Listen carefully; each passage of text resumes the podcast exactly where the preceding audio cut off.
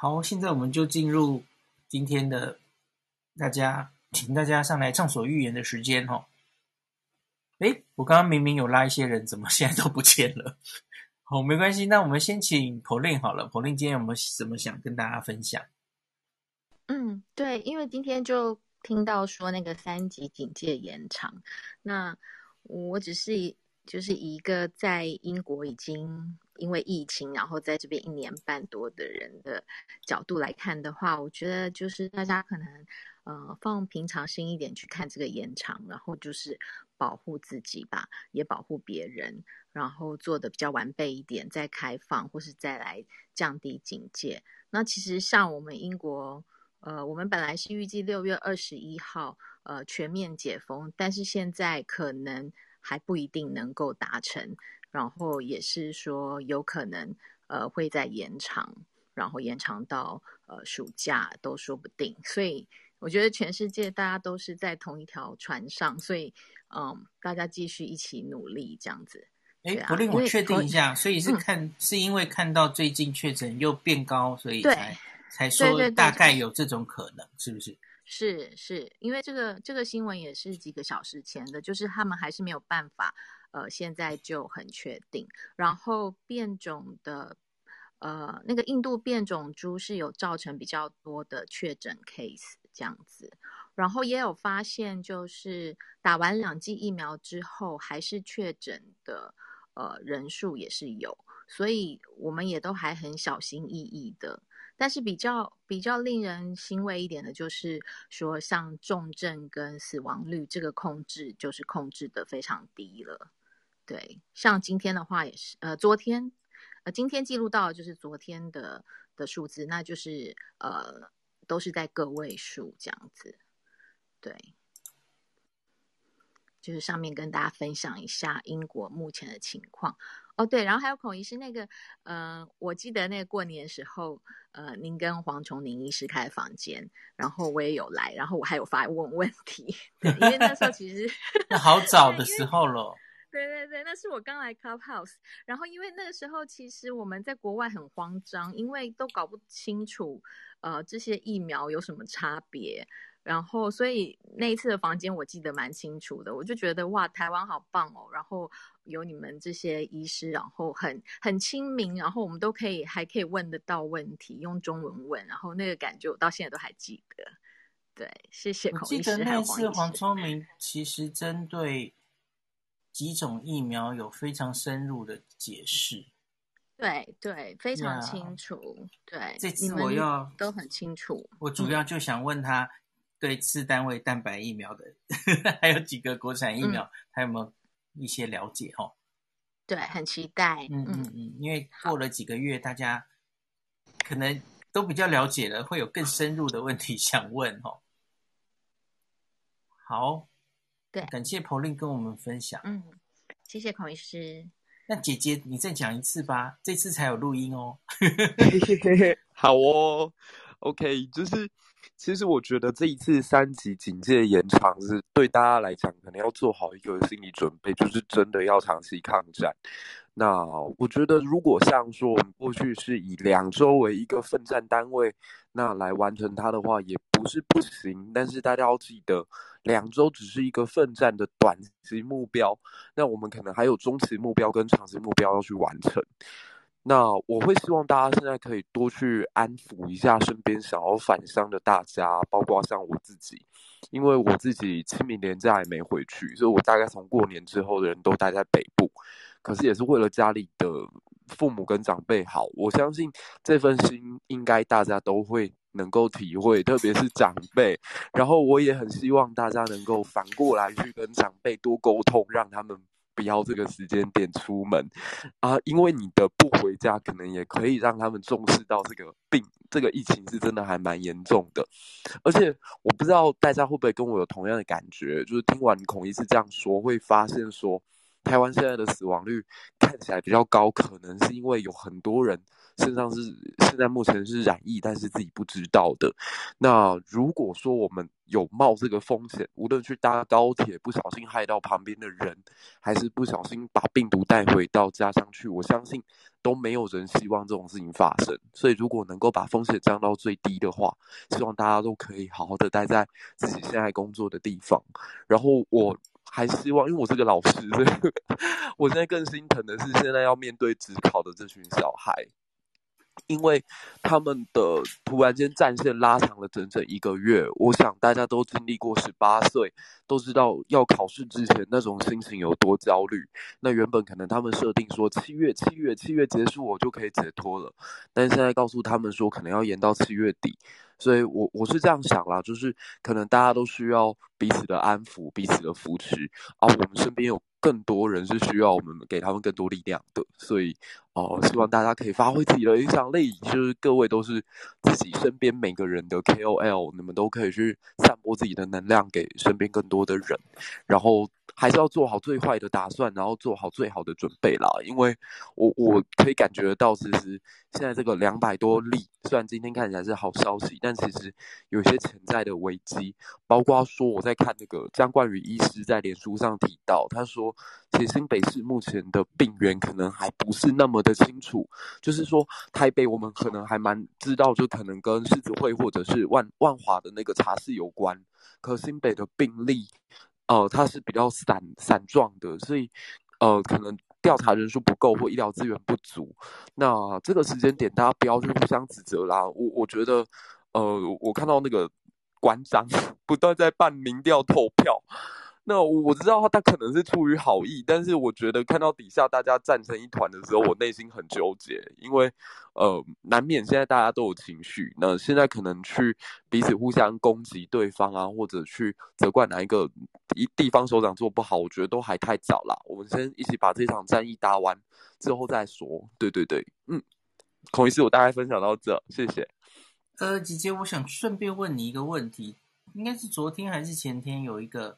忧心忡忡的监考老师，就说他担心，现在不是说要让监考的老师在某个时候之之前一定要打好疫苗，让他们可以在职考那一天可以有一定的保护力嘛？你自己有没有要去监考啊？哎呦，我真是没有排到。OK OK，所以你没有这个这个困扰。对，但是其实我我呃我，如果说有排到的话，我我应该会反而是比较放心诶，因为那种代表我就可以提早打到疫苗。啊，对对对，也是对也是一种想法哦。嗯，所以我觉得其实不要不要不要哦，就是希望说安安慰一下他，就是叫那位老师不要想太多，因为现在能够打到疫苗，多一份疫苗就多一份保障啦。虽然对对对，我我我现在应该会这你可以跟那些很担心不想去监考的老师说：“哎哎，那我我自愿 跟你换。”会啊，我我我可能会这样跟我的前辈们说：如果我的前辈们他们有不想去监考，我就来帮忙。这样，或是帮那些四五十岁的老师，你跟他自愿换，对不对？很好啊。嗯、对，嗯，对对对，嗯，我觉得这是我能做的啦。嗯，每个人去发挥自己小小的事情，就可以做到很多。对啊，谢谢。对，我觉得也可以。假如是四五十岁的老师，哈，一个是你打疫苗了，哈，那一个当然是，那你是不是真的很担心？你就找比较年轻的老师，哈，二十到三十岁的老师，哈，跟他交换，哦，我觉得也不错啊，哈。假如你真的非常担心这件事的话，好，那我们又叫了几几位朋友上来。哎，Pauline，你看一下麦序，再来应该是谁？好啊，再来是。郭郭先生，郭查理，嗨，请说。哎哎，Hello，请问有听到吗？嗨，有有有。哎，呃，孔医师好，然后呃，各位线上的朋友大家好，然后呃，我是查理，那我是就是地方的一个感染科医师，然后呃，听到大家很多的分享，很感谢。那就呃，我有写在我的 bio，就是我想跟大家简单的讨论的问题是说，最近可能很热门的一直在讲这个混打疫苗的这件事情。那我想，因为 Moderna 进来之后，大家都很兴奋。那其实学理上来讲，也有很多的专家会认为这是一个可行的方法。那可是我觉得，就是回到科学面来讲。我其实是蛮好奇，就是我们现在到底有多少的证据来支持这个想法？因为过去我们也知道，比如说我们在讨论 Phase Two 或 Phase Three 这件事情的时候，很多学理上感觉可行的事情，它也许在早期看起来是有很不错的结果，但很不幸的到了最后，它就是不会有 如我们预期的结果。所以虽然我们一方面很期待这个好的结论，但是我觉得另一方面也要很谨慎的看一下我们现在这个满怀期待的一个想象，或者是说我们。针对这些很有限的证据，想要提出来的建议，到底是不是一个很合理的做法？那所以，我昨天呃，应该月初的时候，大家就会对于加拿大给出的一个建议，来就感到很有兴趣。所以我稍微去看了一下这个加拿大的他们嗯提出来的建议后，那其实呃，因为大家如果就是有在看这些所谓的呃 guideline 的建议，就会知道，其实他们大家也还是。针对目前有的文献去提出一些一些想法。那其实仔细看他的的文献，他所参考的内容，其实目前我们大概只有三篇呃相关的研究在探讨这个 mixed vaccination strategy 这件事情。是是那如果在分别就是英国、西班牙跟德国，对，跟德国对。那你如果对对对，没错，孔医师说的没错。那如果你仔细去看的话，这三篇其实没有一篇是一个正式的 published paper。那唯一有一个正式已经发表出来的，其实就是这 COMCOV 的关于 reactogenicity 的这个刊登在 Lancet 上面的 correspondence。嗯，当然刊登在用哈。对，当然刊登在 Lancet 对于我们来说已经是一个很梦幻的一个 publication 了。可是呃，因为比如说当时这篇出来的时候，我就看到会有。呃，可能会有一些人就看到这一篇以后，就会很兴奋的说啊，所以这是一个很支持混打这件事情的一个证据。但是我跟我的朋友都觉得很 很困惑的是，这一篇明明是在讨论呃副作用的事情，为什么会被有一些人超译为一个呃疫苗有效性的一个证据呢？所以嗯呃，其实我还是就是想说，我们可能还是要回到我们现在到底有哪些研究。然后这些研究告诉我们什么事情？我们能不能够基于这些科学事实去做出一个以我们现在的情势合适的一个建议？那这件事情我觉得还是在整个嗯疫苗的讨论里面，呃很很很重要的一件事情了。所以呃不好意思占用大家很多时间，不过我很简单的跟大家讲一下，我昨天稍微稍微看了一下。那比如说加拿大的这个关于呃混打的声明，它其实两个点嘛，一个就是说，如果你的第一个 prime 是打 mRNA，它第二季它建议你先打同厂牌的 mRNA，如果没有，你可以换另一个 mRNA。那第二个建议是他说，第一季如果你打 AZ，你第二季可以考虑打 AZ 或者是打一个 mRNA 疫苗。不过这边很有趣，它第一个 mRNA mRNA 的建议它是 strong recommendation，强烈的建议。第二个，它就是稍微修饰了一下它的用词，就是一个 discretionary 的 recommendation。那他所提出来就是刚才呃孔医师所提到的这三篇，目前都还没有很强的，呃，目前都还没有正式的 publication，也没有一个很强的研究的证据来支持。那呃，就是西班牙那篇现在是一个 preprint paper，那它其实只是一个 phase two 的 open label 的研究，那它其实也不是一个很 solid 的结论这样。那 COMCOV 这个研究目前就除了 COMCOV 还有 COMCOV two，它有更多大概有六种不同的组合。这个研究应该大家都还在期待六月它会有一个呃正式的，它它预告嘛，就是说它预告六月的时候它会把这个呃疫苗的保护效力的结果发发表出来。也许这个综合抗体不是保护效力。呃，综合抗体就是就是 immune immunogenicity 的结论，它想要发表出来。那第三个就是德国的这个，这个其实也只是一个呃观察性的一个呃前瞻性观察性的研究。那所以其实这三篇呃，如果比如说你要跟我们跟一开始这些很大规模已经做到呃第三期很多好几万人的研究相比，这三篇其实证据力都非常非常的有限。那所以我其实是蛮好奇，就是呃孔医师或者说呃各位在就是呃收听讨论的各位同好。对于这样子的证据，是不是能够就足够支持我们来推广混打这件事情？呃，我就是呃很想请教大家的看法，那是我一点小小的关于这些呃研究的分享。这个有一点类似 EUA 的状况，就是呃，我先说一个简单的事情，假如是辉瑞自己，辉瑞自己现在在往下做嘛，哦，年龄层，然后不同的 subgroup，呃，年龄往下做。那因为他之前已经证实了他的，他他测综合抗体有一定的综合抗体，然后他证实了第三期大大型研究中有保护力，所以因此他接下来还是辉瑞的哈，在小朋友的研究，他其实只要做一个小型的，那可以说是第二期吧哈，比方说十二岁到十七岁，呃，它综合抗体可以生成，然后有一个很基本的保护力做出来，它就可以拿到那个。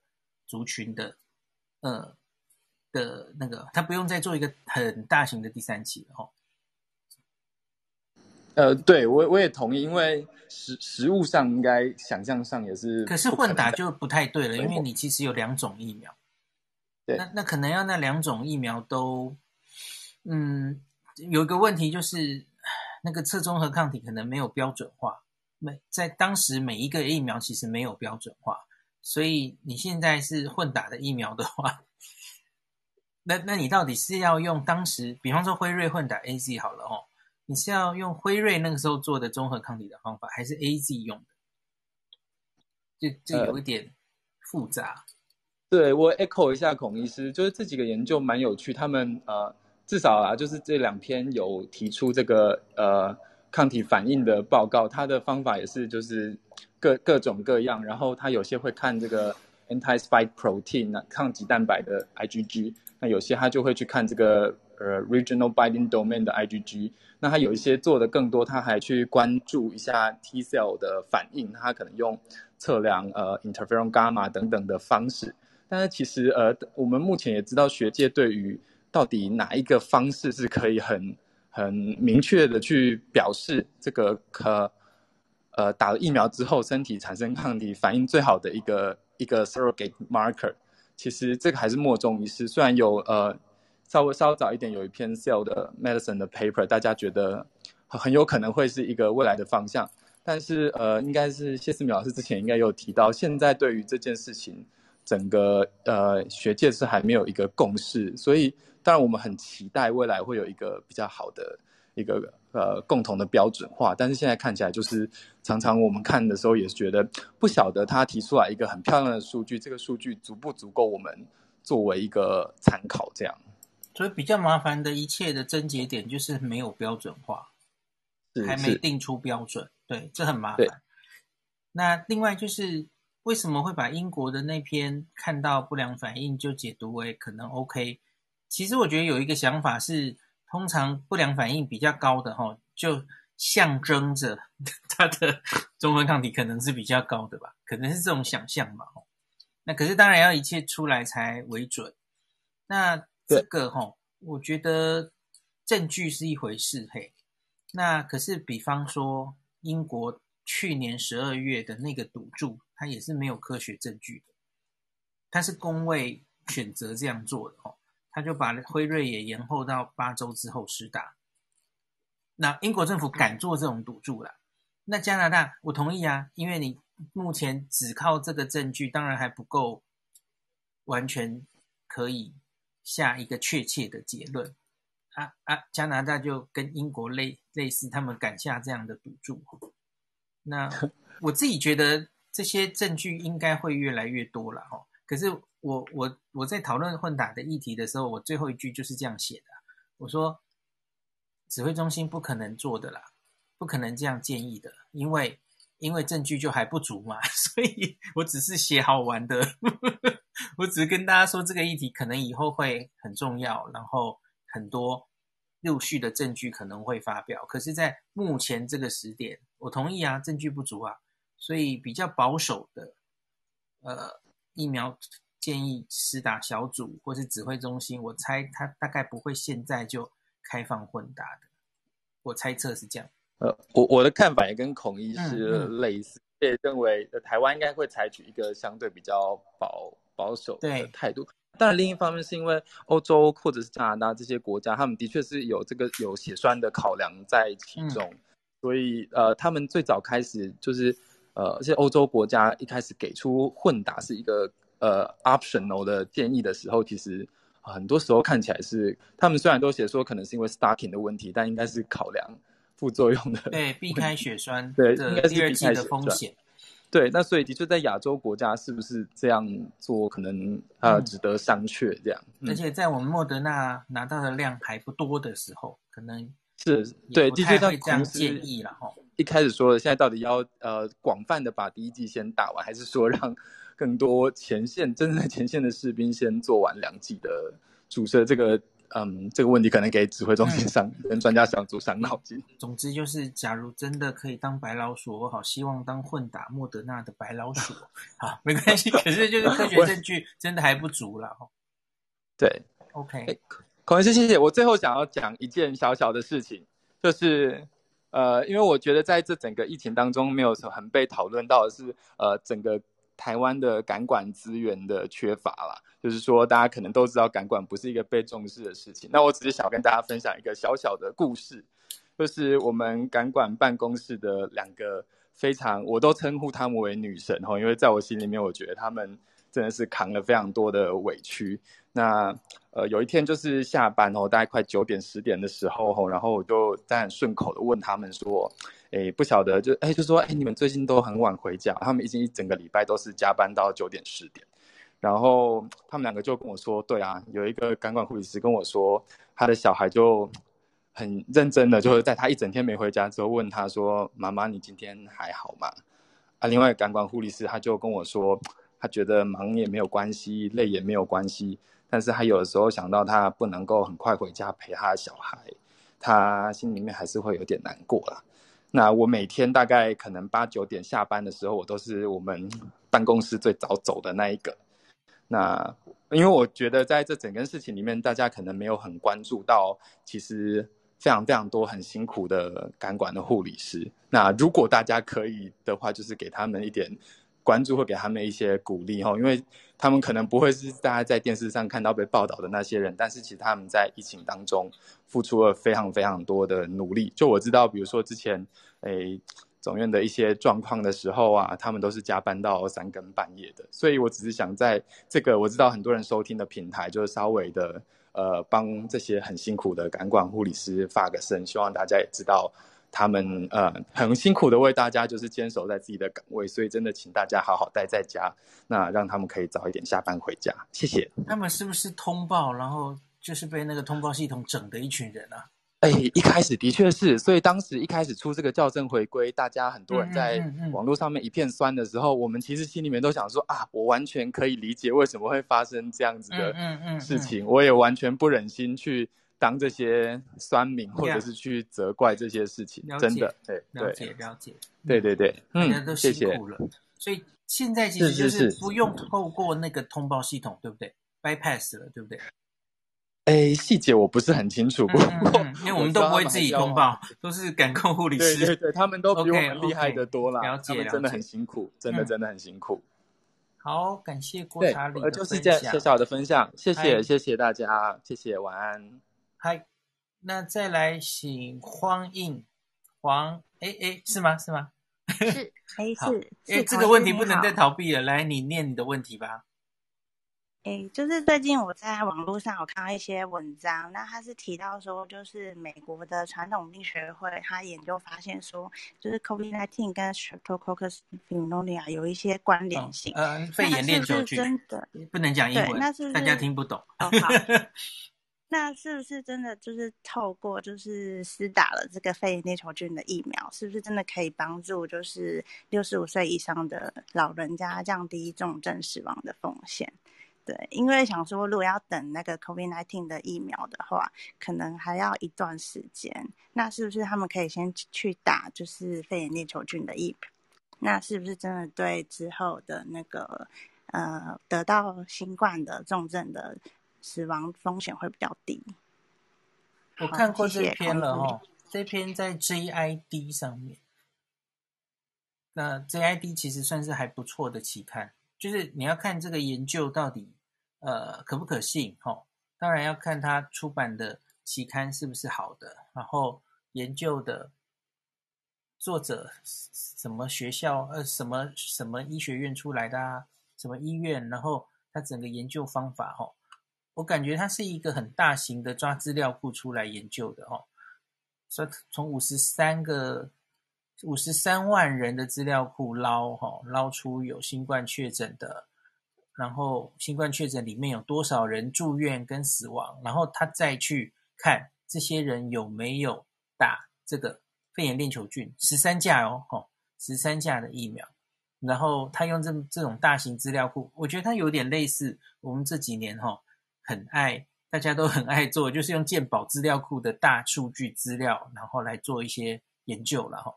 那这种研究当然也有它的一些限制性哈。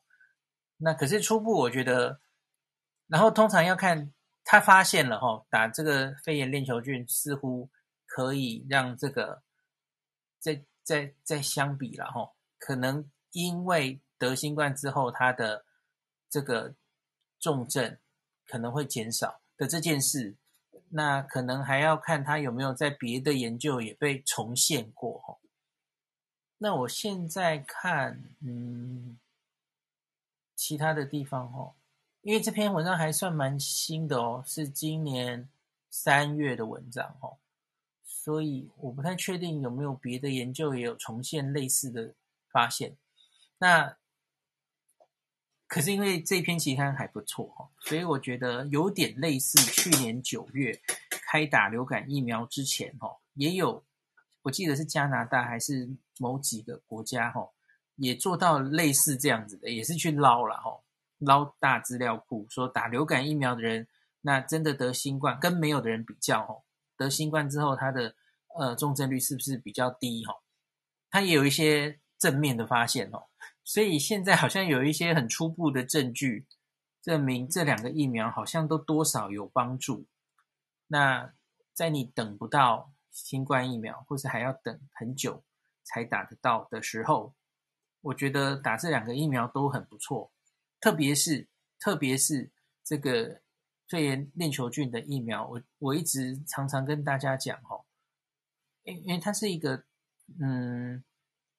新一代的哦，我不是说原来的二十三价那种比较老一代的哈，新一代的这个十三价的疫苗，它效果不错，它几乎可以是打了就终身免疫哈，所以我一直觉得它对老人家来说，或是对你自己来说，一个中年人来说，都是一个很不错的投资哈，打了之后就一辈子就都对这个病有防护哈。那所以我，我我觉得 OK 啊，即使没有这个研究出来，它都是一个值得推广的疫苗哦。所以我觉得可以去打。那可是当然你要小心，现在这个时间去医院打疫苗会有群聚的风险哦。这这个你也要考虑了哈。特别你说你的长辈有慢性病哦，我觉得他更会受到这个疫苗的帮助哦。我我我觉得 OK，可以打这个疫苗。好，谢谢孔医师。嗯、因为现在好像小朋友他一出生，其实好像就有在公费是打这个疫苗，嗯嗯、所以好像某些县市才有，对不对？你现在好像都有了，哦，全台湾都有了哈。嗯嗯，好。对，我可能要再查一下，不太确定。但我想说，那是不是小朋友，就是假设不幸真的得到了就是 COVID-19 之后，是不是他的那个重症率也会比较？没有那么高呢。小朋友本来重症率就非常低，所以有没有这个疫苗都都很低，所以不用太担心小朋友。十九岁以下，我没记错，我今天才刚刚查过，日本十九岁以下哈，确诊几人啊？诶，我的手机呢？呃，一个都没有死，一个都没有哦。嗯嗯，所以大家真的不要太担心小朋友了哈。日本都已经一年了哈。那来，哎，我找一下数字哈，等我一下。我今天有，哎，哎，呃，对对对对，好，没关系，我们先，呃，有有没关系没关系，我马上就找到了。好，我找到了。日本这一年多以来，哈，小于九岁，两万三千五百九十二例，零人死亡；十到十九岁，五万三千七百三十二例确诊，零人死亡。二十到二十九岁，十六万人，十六万人，六个人死亡。这这包括了我跟大家讲过，其中有一个是很有名的相扑选手哦。那你可以去算那个死亡率有多少哦，十六万分之六。那我再往上念一点好不好？三十到三十九岁，日本哦，十一万人确诊，二十一个人死亡。那四十到四十九呢？十万人确诊，八十个人死亡。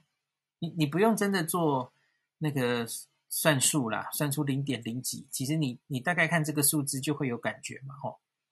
那五十到五十九稍微开始变高了，吼，是五十岁以上。那九万六千人确诊，吼，两百五十二个人死亡。那六十以上就比较多了，我刚刚有跟大家讲了，吼。那像是六十到六十九岁，六万两千人就有七百五十二个人死亡。那上面就更多了，吼，七十到七十九，五万四千人，可是有两千四百人死亡。好，大概就这样，给大家一个概念，吼。所以它真的就是年纪越大，吼，重症率跟死亡率越高的病。年轻人真的不用太担心。可是当然，Long COVID 是另外一个问题。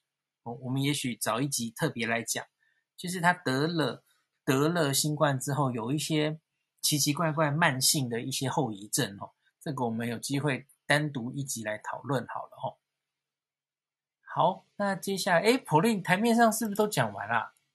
嗯，还有 Lily，好，还有 Lily，不好意思，你说可以发言，OK，请说。嗯，好，孔医师你好，那我今天想要问有关长辈接种疫苗的卫教问题。那在这之前，我想要简单分享一下我外婆的状况，因为她接下来就即将快要可以打到疫苗。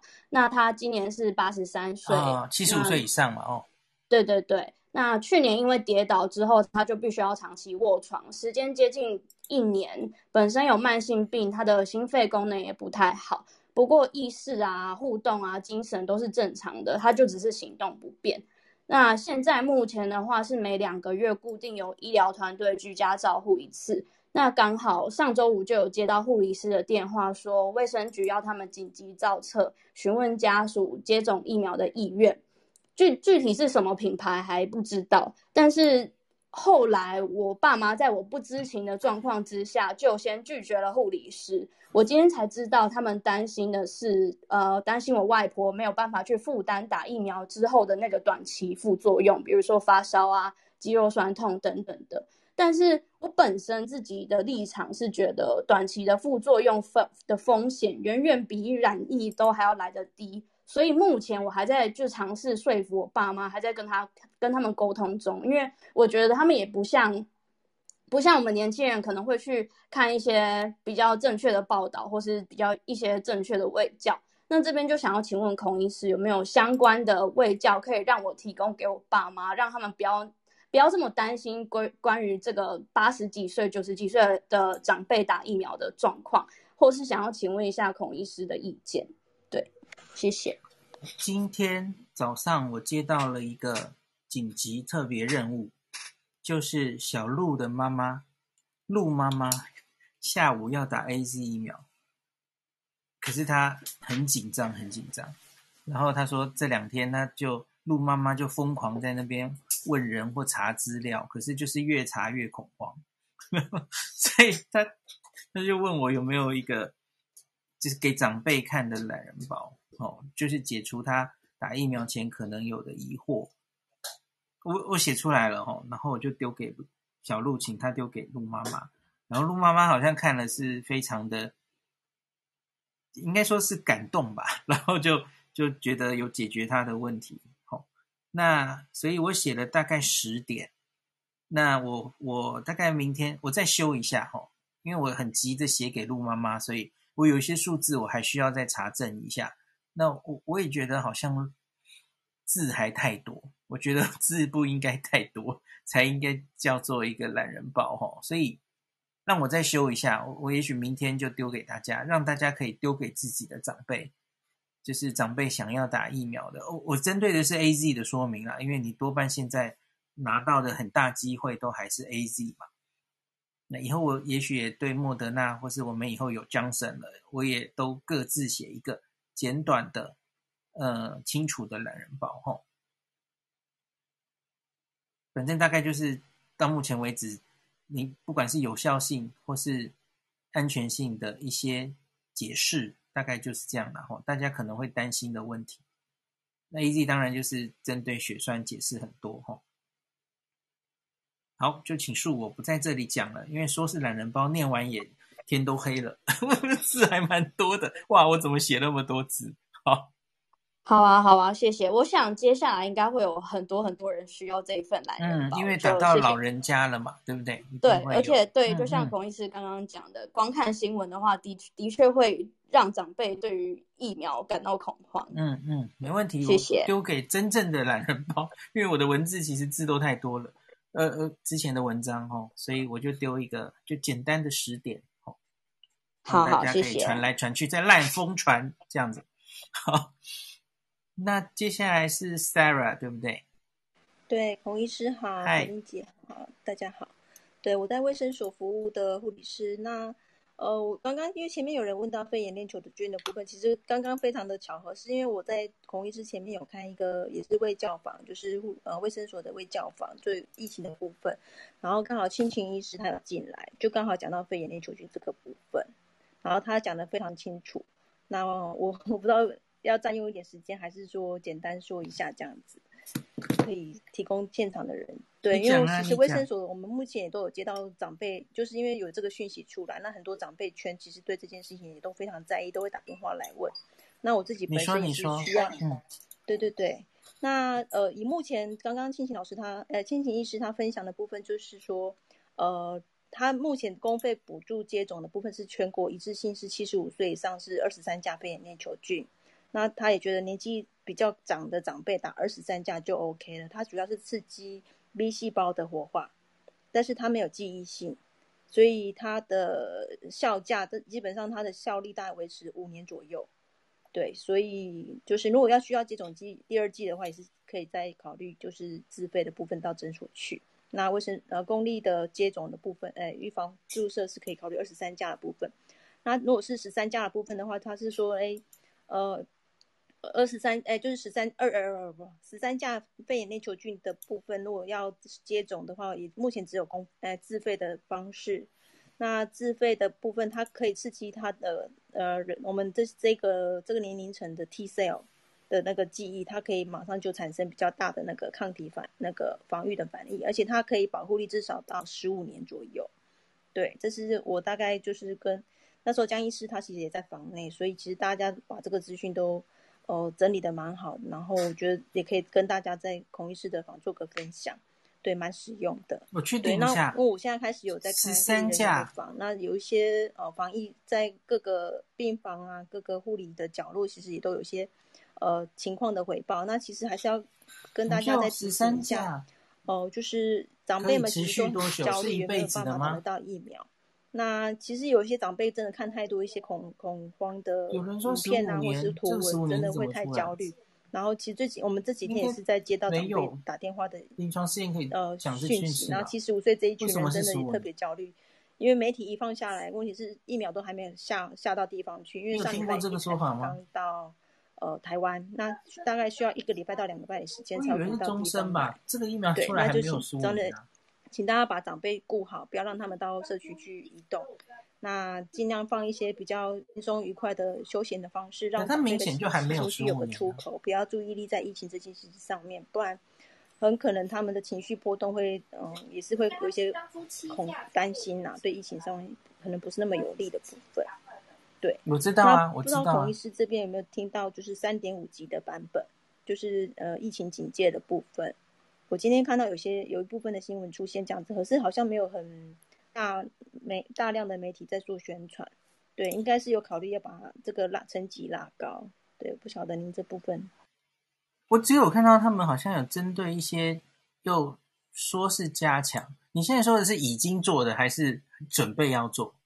准备在研拟当中。我好像没有看到哎、欸。今天今天也有说针对某些小地方在加强，可是媒体就觉得好像看起来都差不多，对不对？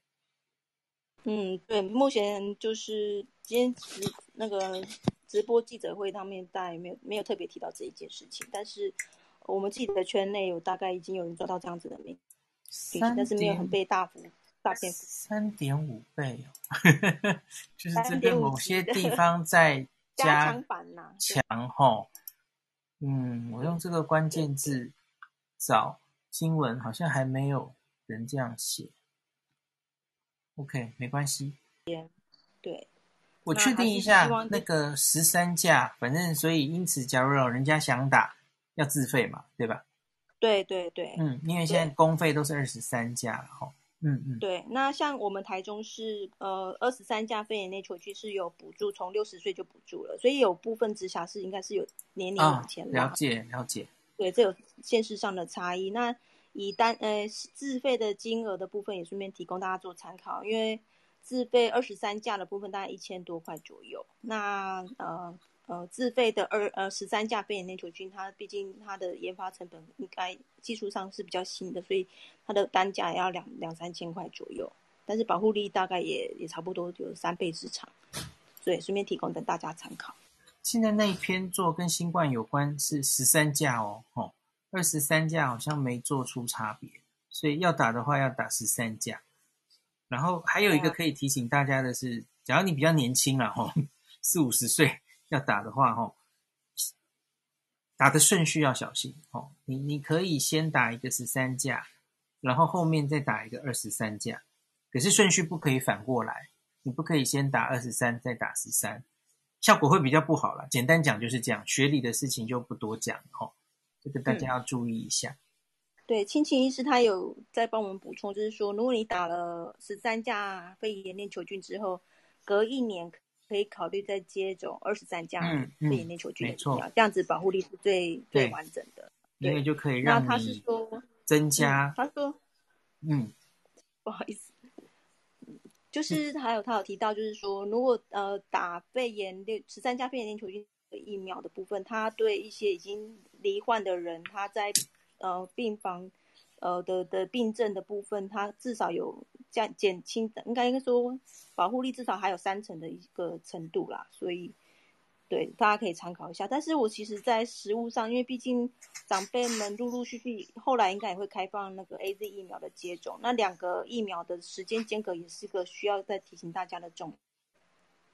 对，那肺炎链球菌本身是属于不活化疫苗，那官方定定跟 AZ 的那个间隔，原则上应该也是至少四天。哦，如果真的你们都想要接种十四天，没错，至少相隔十四天。嗯，对对对，那保守一点，我还是会建议至少能够看能不能间隔个二十比较好，因为毕竟 AZ 疫苗还是比较新的一个一个疫苗在，在在在使用在人体上的部分。好，感谢 Sarah 的分享。接下来我想念几个，因为有好几个一连串的人说，只要举手不需要 上台。我大概念一下大家的问题哈。第一个是宇宙虾米，他说他想问，之前已经自费打完 DGAZ，那是不是可以帮忙监考，或是其他需要帮忙的公家事务？呃，打完 DGAZ 大概十四天之后，你就有一定的保护力了哈。那 AZ 的话是这样，打完第二剂会再增加一点，可是增加还好，有限。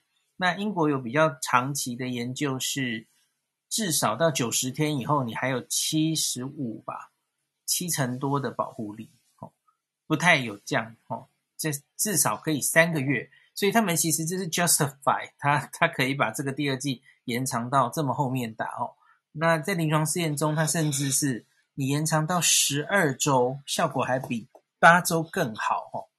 所以现在我们指挥中心其实有一个政策，我不知道大家有没有注意到，那个第二剂哈，现在会优先给那个离第一剂已经十到十二周的人打，那可是八到十周的可能可以再延一下。哎，我觉得这个是根据临床试验的做出的建议哈，就尽量把第二剂延后，那也是让多一点人可以先打到他的第一剂了哈。这个可以跟大家说明一下。那所以你。已经打第第一剂，其实你获得一定的保护力，我觉得可以去帮忙监考啊。其实我现在也是这个状态了哦，十四天以后第一剂，我就心里其实比较踏实哈。当然不是说你就可以随便干嘛，然后不戴口罩，绝对不是这样了哈。可是当然，因为你比别人多一层保护力嘛，所以我觉得你去帮忙监考什么，当然都应该是不错哈。然后我看还有谁问，等一下哦。啊，Grace 胡说，强请问现在解隔离的标准是什么？因为他说台北有一个新闻了哈，台北市一名 A 先生日前因为染染疫，隔离了二十天，康复出院。解隔离的当下，依规定是不需要裁剪的。嗯，他就主要其实是问我解隔离的标准是什么哈？那。他不放心自己再去检验，然后又验出阳性，CT 值二十七这样子，因为这真的比较该怎么讲呢？因为因为我们以前是这样的啦，吼，我们以前是嗯二采阴才解隔嘛，那可是现在改了哦，现在大概是十天以上，然后没有症状，然后只要你再采一。次 CT 值，假如是我没记错，应该是三十吧？吼，应该是抓三十，大于三十的话，就是病毒量，因为因为我们指挥中心应该是抓三十二以上，几乎不会培养出出来嘛？吼，这个指的是那种后来了吼，追踪之下，你你已经得病的人，然后他 CT 值已经高到三十。二以上几乎就培养不出来了吼，所以大概就是抓这个范围，所以你后来还测到大概都是病毒的尸体。那我觉得，嗯，他这个人测到二十七，其实就很边缘嘛。可是我我真的觉得，嗯，我我记得现在是规定解隔是可以解隔，好像回家还是要自主管理七天吧，应该好像还有这一句哦。所以没错嘛，吼，所以我觉得天在假期不用紧张到自己还担心，然后又去检测，你又去检测，不就又去铺路了吗？你又去医院环境，有可能传给别人，不是吗？所以我觉得不要这么担心，然 后就是比方说，也有人很担心，是说什么打完 AZ 自己想去抗测抗体，我到底抗体有没有产生？我觉得这些事都不用做了，真的放宽心。就相信科学吧，像这位同这位同学哈 A 先生，我觉得你就在家里再隔七天，你你应该就很大比例根本没有不会再传给别人了哈。大大概就这样了，不用不用这么担心。那理论上他出院前应该会有验过一套是三十才对啊，才会放他出去啊。那我跟大家讲，美国更怎么样了哈？美国早在去年六月以后，它是根本规定你确诊之后根本轻症、重症是一回事哦。我说的是轻症，他根本不追踪 PCR，他不建议追踪啊，因为他做了大型的研究，好多个研究不止一个，他就发现发现这个有症状后十天之后，那个 PCR 出来几乎都培养不出病毒。所以他就他觉得他们觉得那都是病毒尸体啊，所以验都不用验。那那一开始也是因为检查量能的关系嘛，你 PCR 这个时候要很珍贵的要去诊断的，你追踪这些，反正后来证实几乎都没有传染力，都是病毒尸体的人干嘛？对，我们其实状况也跟一年前改变了啦。我觉得大家心态也要变，你不要一直担心什么防疫破口啊，我们现在整个社区就都破口嘛。双北活动时就都有接触史啊，你这时候还在想什么破口？嗯，破口就是在你还境外一路零容忍的时候，你才在那边想破口。现在就尽量把它大概降下来就好了哦。假如还是一直这样思考，很就觉得很怕我会变成破口或怎么样哦。我我觉得那真的是真的很难很难。一直这样，啊，对，真的真的，反正就是像美国 CDC 就是这样啊，十天以上就测都不用测啦，直接把你解隔离吼。大家就相信数据，呃，应该怎么讲？总有例外啦。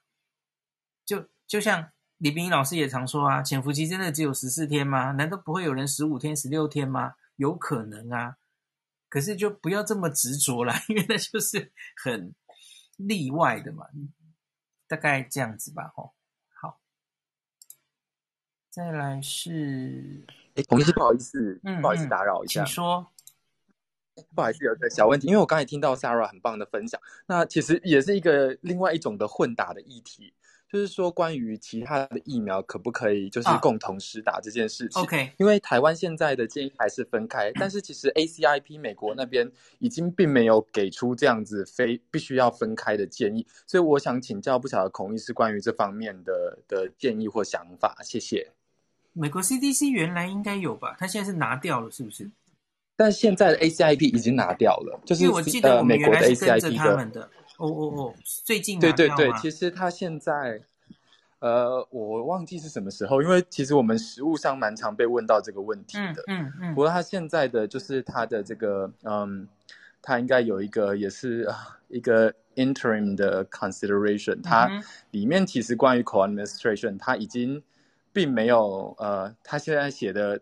方式他写说 may now be administered without regard to timing 这样，嗯嗯嗯，所以他也是写说以前有这样子的建议，但是现在并没有很强制，所以呃我不是很很确定这个部分，因为其实我们 CDC 上面的建议最后更新日期在它的 Q&A 页面是三月份的，对，很早，关于这方面的建议，嗯嗯嗯，对，所以不晓得这个部分会不会再有一些新的 update，我这个看到 last update 是六月一号的。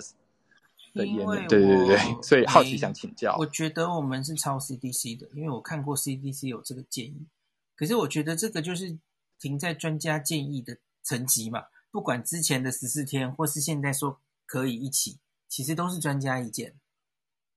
我不太相信他有什么 study，所以我我想应该也，我想应该可能也是没有。而且我觉得这里很，对，就想请教。这里很，因为有一些疫苗，我们小时候都学过嘛。某某些疫苗，某两群疫苗是不适合一起施打的，可是有些可以嘛？那所以，然后我觉得新冠疫苗实在太新了，对对对，然后又有各种不同平台，嗯、所以我其实真的觉得蛮多部分是未知的。所以我觉得比较保守，好像还是隔开比较好哦。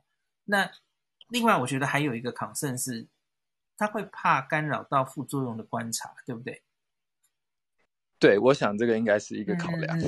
嗯，打了之后发烧或怎么样，嗯、或者是奇奇怪怪的副作用，然后你同时打了两个疫苗，其实就没有办法厘清因果嘛。吼，对，嗯嗯嗯，对，我觉得短期内台湾大概还是不会不会放吧。特别大家知道嘛，嗯，AZ 打完之后四到二十八天，我们要小心 TTS 血栓嘛。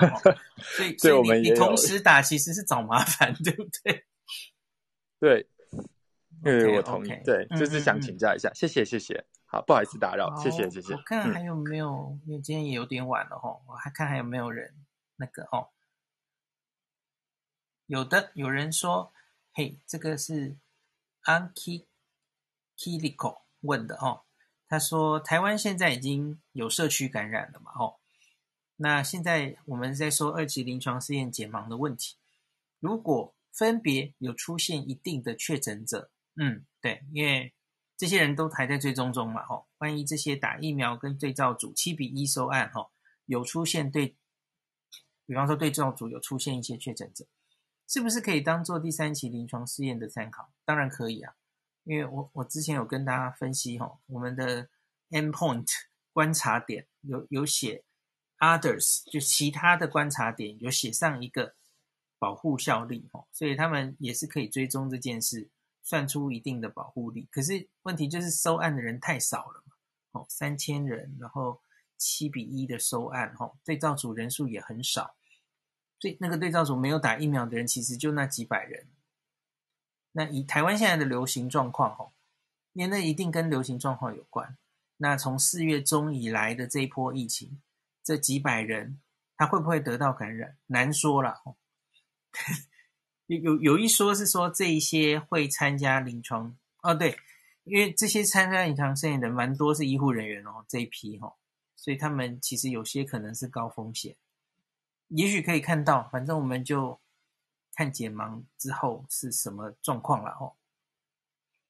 好，然后再来还有哪一位哦？诶，现在怎么忽然变很多人举手？嘿，好，可是多半人都说不不用上台。有了，那这个范范范范说，之前常看新闻说，大部分的人打了疫苗后会群体免疫。这所谓群体免疫是病毒对有打疫苗的人起不了作用，还是说一样会确诊，只是会降低重症的几率。当然是后者啊，哦，打了疫苗不是绝对不会受到感染，那那就是我们现在说的那个六十五十七十二 九十四九十五算出来的保护力是算有症状的感染哦。那可是这些数字高高低低哦，不一定能比较。那可是重要的是，几乎每一个临床试验看到的对重症的保护力都不错哦。那所以防重症才是最重要的哦。你你可能还是会得到感染。最近应该有一个新闻嘛，有有一个医师打完两剂 AZ，第二剂打完不久，结果他染疫了哦。可是那例应该是轻症了，现在看起来是轻症。那所以。大家也要有这个观念，然后不是打完一定不会感染，可是通常多半是轻症哦，这也不是百分之百的，你你总还是找得到，哎，结果还是重症哦。像美国 CDC 有去分析这个叫做 breakthrough infection，你打了疫苗还是感染的人，那这些人到底是什么样的人？那他们有分析嘛？大概万分之一的几率哦。那当然这个这个 coho 这个。这个是一个会低报了哈，因为他不是主动去侦测这些人，他是用被动的接受人家的通报哈，所以他觉得万分之一这大概是低报。那他再去看这些人大概是什么样的人，其实就是蛮多是老年人，然后是有慢性病的人哈，所以他可能产生抗体就保护力可能没有那么好，大概这样。那还是有人会重症死亡，的确有，可是就是几率降得很低哈。不是百分之百，所以不是打完疫苗你就变得好像无吃了无敌星星哦，你就什么公卫措施、戴口罩、勤洗手都可以不要顾了哦。最近大家常看到美国啊，美国说打完疫苗的人可以不戴口罩哦。其实我们这里大概不会推这种政策，因为美国其实他们是这样啦，他们有些人真的非常在乎戴口罩这件事，所以它其实是一个诱因。一个 incentive，假如你打完疫苗吼，我就让你不用戴口罩，这对他们来说是一个好好大的奖赏，好大的好处。所以因此，我觉得这个推荐有点冒险哦，因为有些人他谁知道你有没有真的打完疫苗吼，反正他就拿掉口罩了，他就说我有打，我有打，嗯，又没有警察会去查，诶，你拿出你的疫苗注射证明，不会嘛？所以我觉得他有点冒险了吼。可以的话，我觉得就是真的到族群免疫之前，大家应该还是把口罩都戴好哦，这是比较保险的作为了哦。好，OK，那我看还有什么，好像差不多了，口有点渴，看还有没有什么哈，好像差不多了。那假如大家还有什么问题我没有回答，来不及回答的哈，大家可以丢到我的 IG，我再。看之后有什么机会再跟大家讲哦。最后一个问题好了，他说我有一个八十五岁长辈男性，深层静脉栓塞的病史，而且有高血压，他可以打 AZ 吗？嗯，他已经有深层栓静脉栓塞了，嗯，代表他可能体质是容易有血栓的人的话，我们目前应该还是偏向建议。先不要，哦，我觉得他可能可以等别的别的疫苗，嗯，希望我们以后有娇生或是呃莫德纳的选择，这样可能保险一点点了。可是因为他八十五岁又男性，哦，诶，产生那个稀有血栓的风险其实是偏低的，哦，我不敢说最低啦，哦，可是还好了，哦，年轻人稍高一点，对，所以我觉得。假如他也很担心得新冠，因为得新冠也是有蛮大的风险嘛。我们这一批哦，六十岁以上的，现在看起来重症率是三分之一耶。对，所以我觉得长辈非常担心的话，其实我觉得打应该还是利大于弊啦，没有因为这样就一定要避开，也是可以考虑哈。大概这样子哈。那当然你施打的时候，我不知道到时候有没有莫德纳可以选。有没有娇生可以选？哦，我觉得可以去施打的地方跟医师商量一下。